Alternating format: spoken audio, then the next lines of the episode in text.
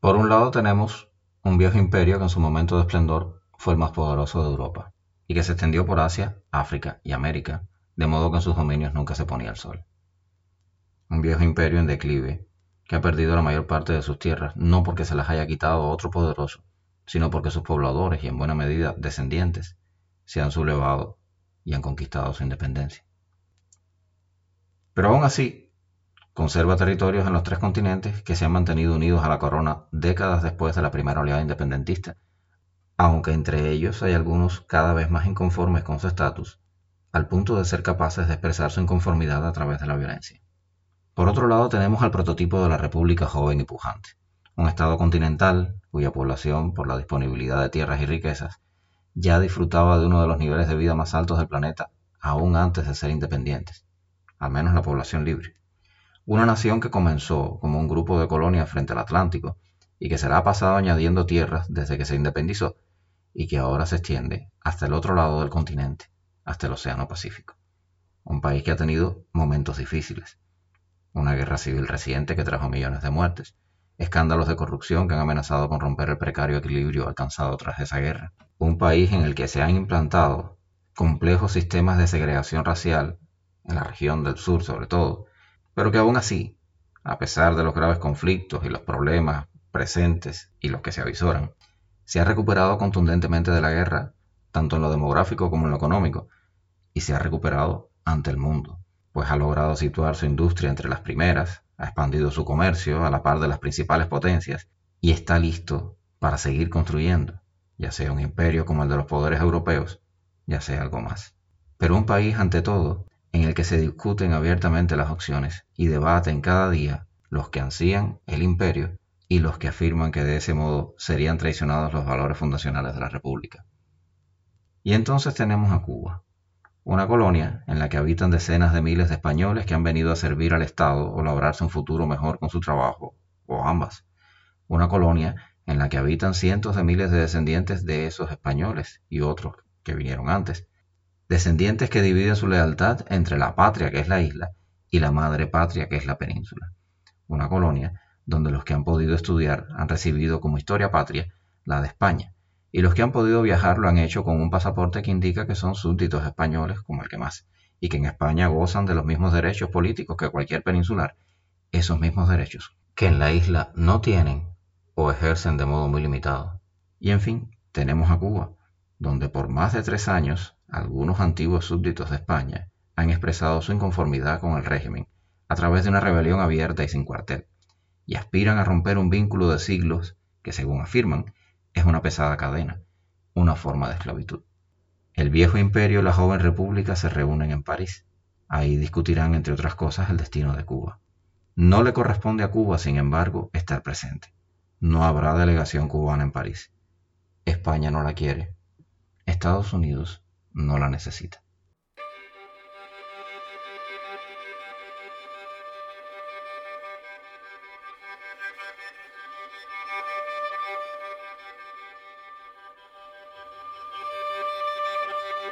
Soy Alen Michel Aguiló y esto es Cuba Constituyente 1901, un podcast que pretende seguir los debates de las asambleas constituyentes de la República y abordar aspectos de la historia cubana, y especialmente la historia de sus instituciones jurídicas y de su derecho.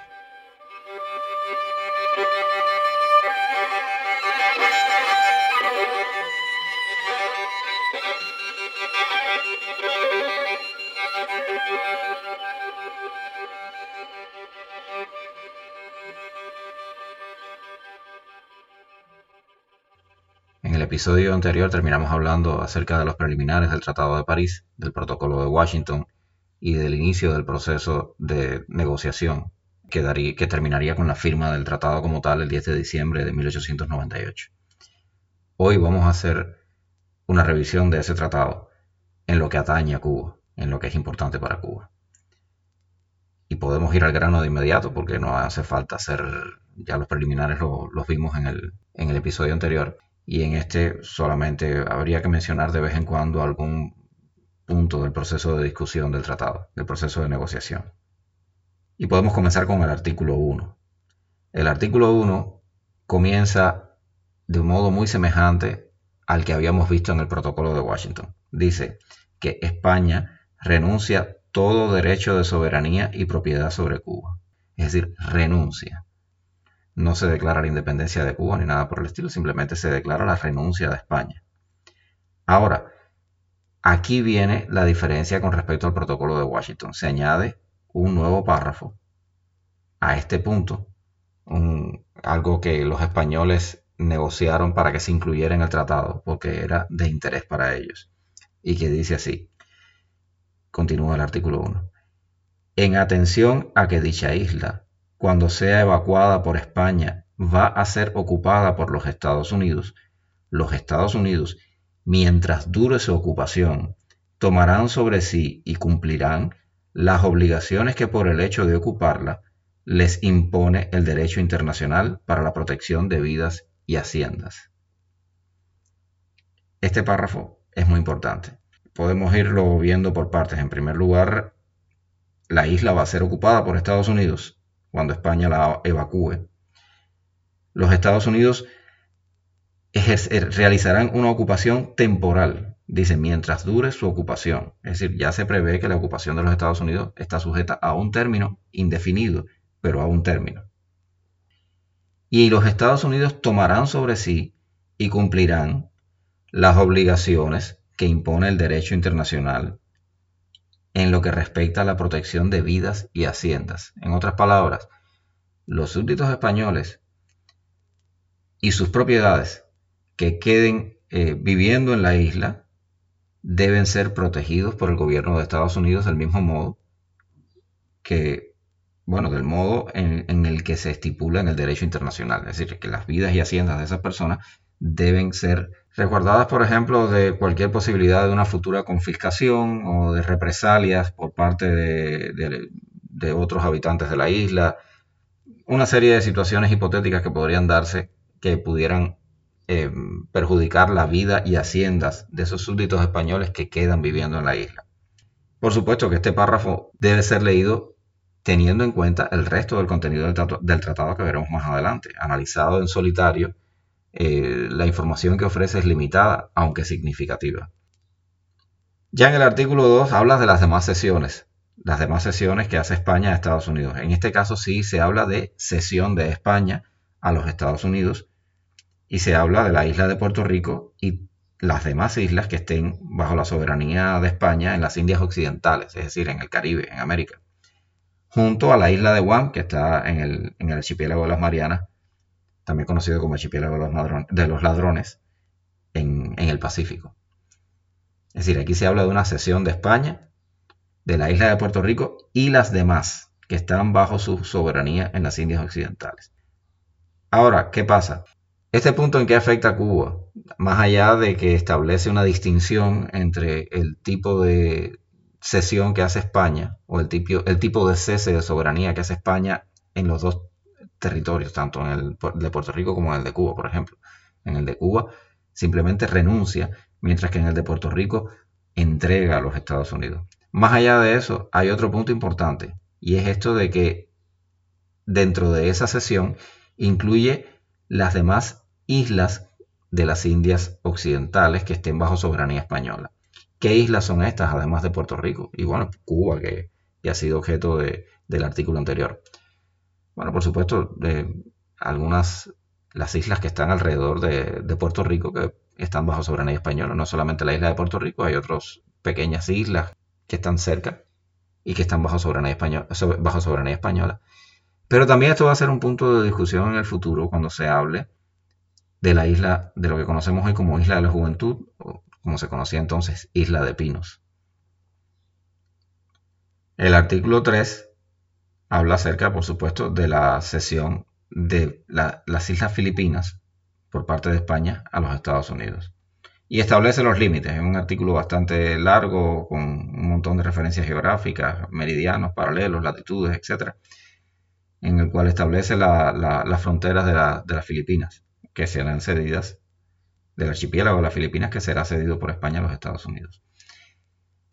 Este punto va a ser complejo para los Estados Unidos luego por varias razones. En primer lugar, porque España va a ceder dentro de estos territorios algunos que no están bajo su soberanía.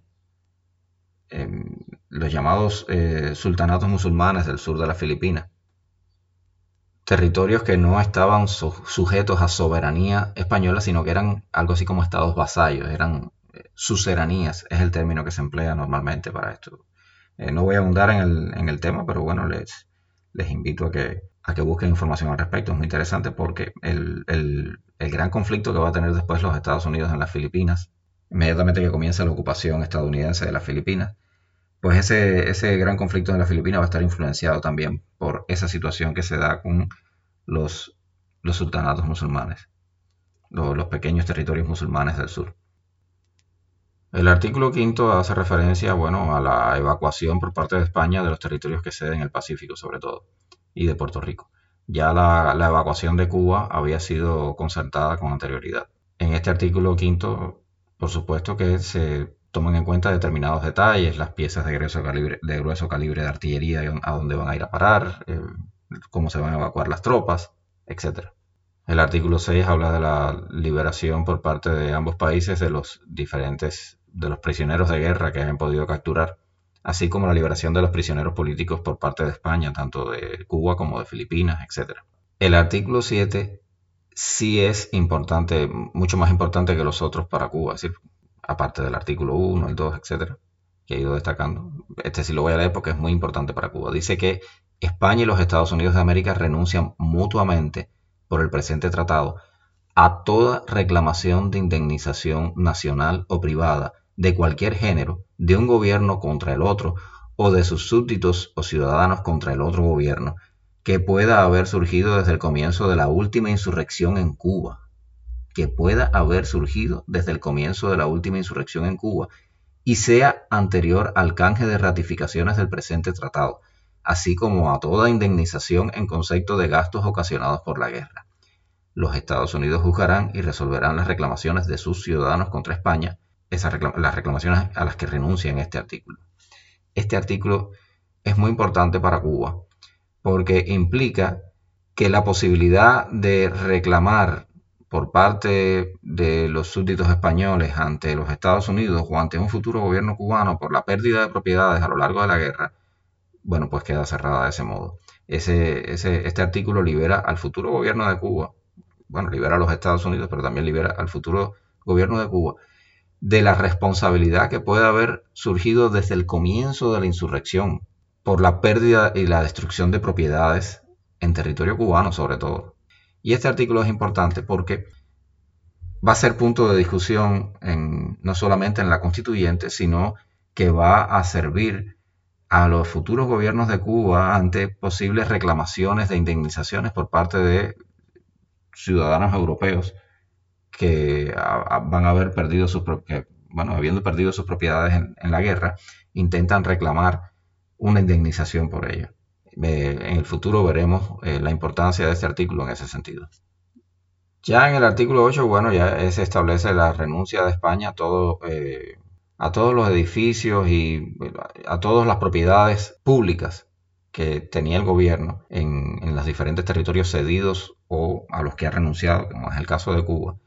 Eh, edificios, muelles, cuarteles, fortalezas, establecimientos, vías públicas, es decir, una renuncia a todo eso un artículo que sin embargo aclara que no se refiere, por supuesto, a los particulares, a las propiedades de los individuos particulares, cualquiera que sea su nacionalidad, ni a las personas físicas o jurídicas que sean ocupantes pacíficos de, determinadas, de determinados bienes. ¿no? Ahora, la renuncia o cesión, según sea el caso, incluye todos los documentos que se refieran exclusivamente a dicha soberanía renunciada o cedida y que existan en los archivos de la península. Y promete ceder y promete que cuando esos documentos existentes en los archivos de la península, que solamente correspondan a la soberanía que se ha cedido o renunciado, es decir, los documentos relacionados con Cuba, por ejemplo, pues se extenderá copia de esos documentos. Esto es importante para la creación de un, de un futuro archivo. Dice además que esos archivos o registros deben ser cuidadosamente conservados, que los particulares sin excepción pueden tener derecho a sacar con arreglo a las leyes las copias autorizadas de contratos, testamentos y los demás documentos que formen parte de los protocolos notariales o que se custodien en los archivos administrativos o judiciales, se hallen en España o en los territorios que han sido cedidos o, a los cuales se ha renunciado. El artículo 9 también es muy relevante para Cuba, porque en él se establece que los súbditos ciudadanos españoles naturales de la península que residan en territorios cuya soberanía España renuncia o ceda, en el caso de Cuba, bueno, renuncia, podrán permanecer esos súbditos nacidos en la península en dicho territorio o marcharse de él, conservando en uno u otro caso todos sus derechos de propiedad, se queden o se vayan, con inclusión del derecho de vender o disponer de tal propiedad o de sus productos. Y además tendrán el derecho de ejercer su industria, comercio o profesión, sujetándose a este respecto a las leyes que sean aplicables a los demás extranjeros. Es en el caso de que conserven la ciudadanía española.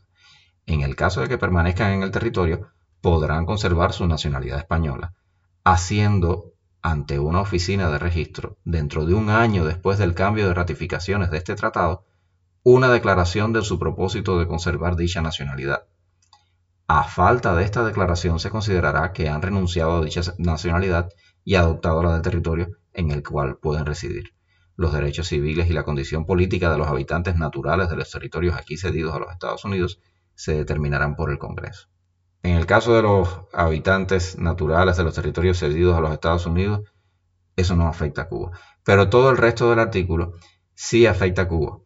¿Por qué? Porque eso implica que en Cuba podrán permanecer los cientos de miles de españoles que, decenas de miles por lo menos de peninsulares que viven en la isla, podrán conservar su, su ciudadanía española, su nacionalidad española, si deciden declararlo en el plazo de un año, pero si no lo declaran, automáticamente adquirirán la ciudadanía cubana. Ya esto predetermina hasta cierto punto las discusiones sobre el tema de la ciudadanía que veremos en la constituyente, porque el Tratado de París es un tratado vinculante y la constituyente está limitada por este tratado a la hora de elaborar la constitución. Entonces, ¿qué significa esto? Que una buena parte, una, bueno, Cuba tenía un millón y medio de habitantes en ese momento y había más de 100.000 españoles, la mayor parte de ellos hombres, por lo tanto ya veremos que eh, se trata de una, independencia por supuesto de la cantidad de esos que se decidan quedarse o irse,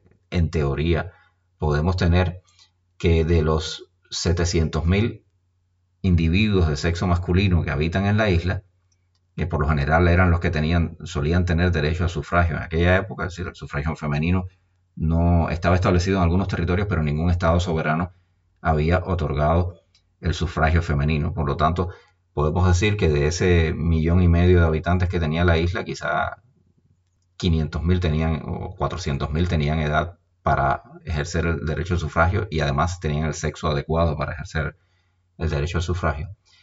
Pues tenemos que varios, varias decenas de miles de esas personas han nacido en la península si es que esas decenas de miles deciden permanecer en Cuba y acceder automáticamente a la ciudadanía cubana. Este va a ser un problema serio, objeto de discusiones durante la constituyente. Es un punto muy importante del tratado que afecta a Cuba. Ya el artículo 10 se refiere a la libertad religiosa. Asegura que los habitantes de los territorios cuya soberanía España renuncia o cede tendrán asegurado el libre ejercicio de su religión.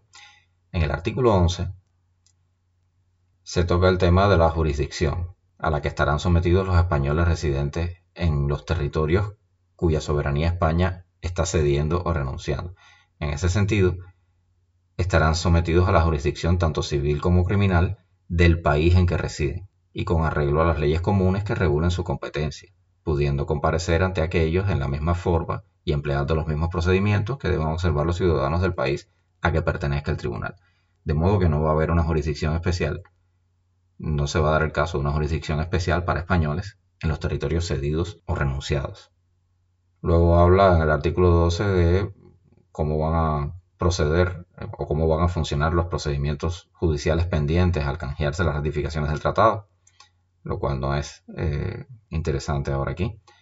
En el artículo 13, en el artículo 13 se aborda otro tema de derechos, el derecho de propiedad intelectual se habla de que el respeto a la propiedad literaria, artística e industrial adquirido por los españoles en Cuba, en Puerto Rico, Filipinas y demás territorios, se continuará respetando, que las obras españolas científicas, literarias y artísticas que no sean peligrosas para el orden público en dichos territorios continuarán entrando en los mismos con franquicia de todo derecho de aduana por un plazo de 10 años a contar desde el canje de ratificaciones de este tratado. Es decir, esas obras seguirán entrando libremente a la isla siempre y cuando, a Cuba en este caso, siempre y cuando no, no se consideren peligrosas para el orden público. En el artículo 14 se habla acerca de los agentes consulares que España podrá establecer en, todos los territorios cuya soberanía está renunciando o cediendo. Y luego, en el, artículo 15, eh, se habla acerca de cómo el gobierno de cada país concederá por el término de, de 10 años a los buques mercantes del otro el mismo trato en cuanto a todos los derechos de puerto, incluyendo los de entrada y salida, faro y tonelaje, etc., que concede a sus propios buques mercantes, no empleados en el comercio de cabotaje. Y entonces viene quizá uno de los artículos más importantes del tratado. El artículo 16, que dice que queda entendido que cualquier obligación aceptada en este tratado por los Estados Unidos con respecto a Cuba está limitada al tiempo que dure su ocupación en esta isla, pero al terminar dicha ocupación, aconsejarán al gobierno que se establezca en la isla que acepte las mismas obligaciones. Es decir, las obligaciones que establece el Tratado de París el gobierno de los Estados Unidos debe aconsejar a un futuro gobierno que se establezca en la isla que acepte esas mismas obligaciones. Ahora, el término aconsejar, vamos a quedarnos aquí porque ya el artículo 17 habla acerca de las ratificaciones y del intercambio, del canje de, ratificaciones, etcétera, que sabemos que se, que se realizó en unos meses después. Pero bueno, el artículo 16. Aconsejarán al gobierno. Valdría la pena preguntarse cuál es el, alcance del término aconsejarán. Lo que veremos en la práctica es que el término, el, alcance del término es bastante, bastante amplio. En primer lugar, porque la constituyente va a tener que trabajar en los límites que establece este Tratado de París y que va a tener que asumir las obligaciones establecidas en el tratado plenamente. Y aquí alguien me dirá que bueno, es un buen momento para hablar de la siempre recurrente enmienda Platt, pero eso lo dejo por el momento en suspenso. De todas formas, pueden revisarla, tanto la enmienda Platt como el Tratado de París, y ver qué artículos o qué contenidos de la enmienda Platt se encuentran prefigurados en el propio Tratado de París. Y esto ha sido el Tratado de París. No voy a entrar en más detalles porque todavía nos falta revisar la resolución conjunta, que también es muy importante. Recuerden que vamos en retrospectiva. Hemos visto primero el Tratado de París, que es de diciembre, diciembre del 98. Luego veremos la resolución conjunta, que en realidad es de el mes de abril de ese año. Y es casi imposible ver separadamente resolución conjunta y Tratado de París porque en el debate en Cuba, en ese periodo, en el debate político, pero también lo veremos en el debate dentro de la constituyente, cada uno de, estas, eh, de estos documentos fundamenta la postura de las diferentes facciones políticas en torno a un tema muy importante que es el de las futuras relaciones con los Estados Unidos. Y así veremos cómo algunos prefieren visualizar las relaciones políticas con Estados Unidos desde el punto de vista del Tratado de París, porque consideran que es más realista. Otros prefieren hacerlo desde la resolución conjunta, porque, bueno, es más idealista, pero al mismo tiempo es más beneficioso para, para Cuba hasta cierto punto, y ya veremos por qué. Entonces, estos dos eh, elementos están muy presentes en el debate en torno a las relaciones con los Estados Unidos, a las futuras relaciones con los Estados Unidos, que como sabemos era una de las cuestiones que debía formular o una de las propuestas que debía hacer la constituyente. Y se debate en la sociedad cubana y se debate en la constituyente. Claro que los términos de este debate los veremos con más profundidad a medida que vayamos avanzando en, el estudio de la, de la propia convención, porque hablar en términos de idealistas versus realistas es, muy superficial. Y esto ya va siendo todo por hoy, pero no quisiera despedirme sin antes hacer una breve recapitulación del episodio. Ya me han dicho que hago demasiadas recapitulaciones a lo largo del episodio, como si estuviera en un aula. Bueno, soy un podcaster en entrenamiento, así que me lo tendrán que perdonar hasta que aprenda buenas costumbres en este medio. Ahora, la recapitulación quiero centrarla en lo siguiente, en destacar los artículos que son verdaderamente importantes para Cuba y que hay que tener presentes porque van a ser recurrentes a lo largo de los debates de la constituyente. En ese caso está el artículo 1, en el cual España renuncia a la soberanía sobre Cuba y Estados Unidos asume las obligaciones que el derecho internacional le impone para la protección de vidas y haciendas mientras dure su ocupación de Cuba. El artículo 2, mediante el cual España cede la isla de Puerto Rico a Estados Unidos y las demás que están bajo su soberanía en las Indias Occidentales. Esto va a traer problemas respecto a la isla de Piros más adelante. El artículo 7, que implica la renuncia mutua, tanto de España como de Estados Unidos, a todo tipo de reclamación por indemnización, ya sea nacional o privada, que puede haber surgido desde el inicio de la guerra de Cuba y hasta el canje de ratificaciones del, del tratado como tal. Este artículo no solo va a ser relevante en algunos aspectos, en algunos puntos del debate de la constituyente, sino también para los gobiernos republicanos que vendrán después.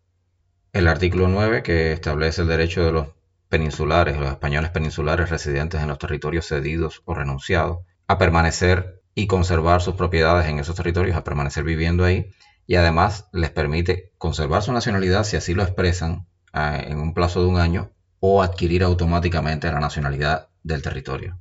Y por último, el importantísimo artículo 16, donde se dice que Cualquier obligación aceptada por Estados Unidos con respecto a Cuba está limitada al tiempo que dura la ocupación, pero que luego Estados Unidos aconsejará al gobierno que sustituya al gobierno de ocupación a aceptar esas mismas obligaciones. Bueno, creo que es la hora reglamentaria. Quiero agradecerles haber llegado a este punto del episodio, invitarlos a que escuchen el próximo, ya que nos escriban por nuestras redes sociales que están en la descripción con sus dudas, preguntas, rectificaciones, aclaraciones, lo que desee.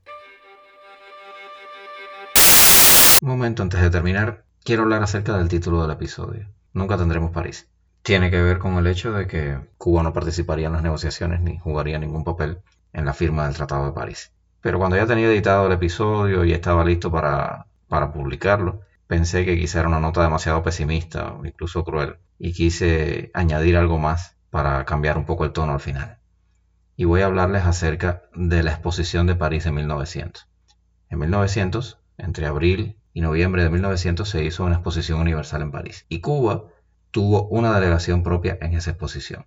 Estamos hablando del mismo periodo en el que se está convocando a la constituyente, se están haciendo las elecciones, incluso la exposición termina cuando ya la constituyente está reunida en La Habana. Ahí hubo una delegación cubana. Y quiero leerles un fragmento escrito para el diario El Fígaro por un periodista, uno de los más importantes periodistas cubanos de la época.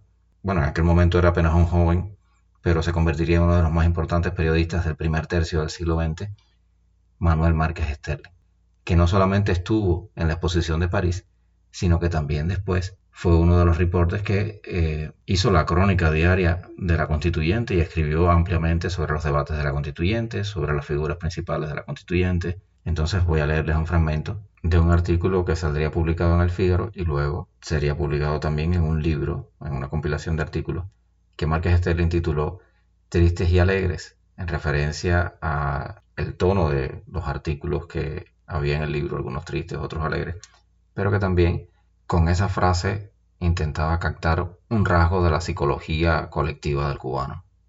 Dice Márquez Sterling, un pabellón en que los oriflamas de colores vivos y una alegoría del trabajo que expresa la nueva vida de un, pueblo heroico, nos indica que estamos en Cuba.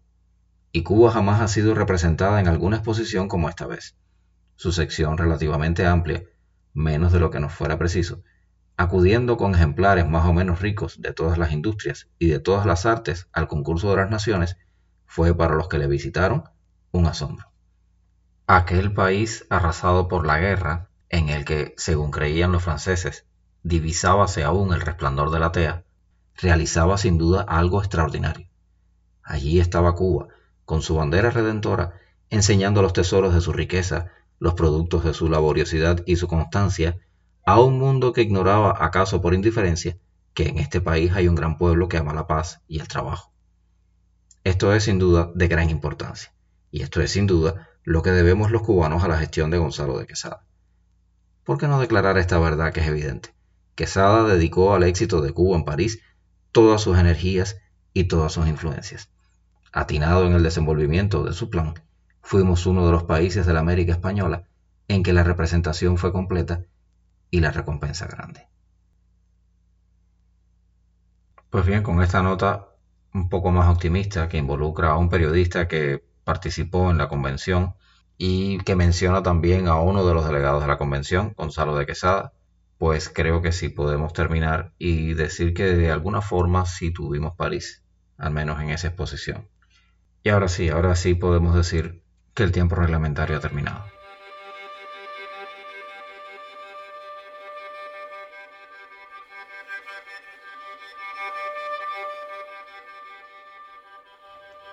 Cuba Constituyente es editado y producido por Isel Arango y cuenta con la música de Luis Alberto Marín. Pueden seguirnos y contactarnos a través de nuestras redes sociales que están listadas en la descripción del episodio. Especialmente a través de nuestro canal de Telegram, que siempre tiene la primicia del contenido extra.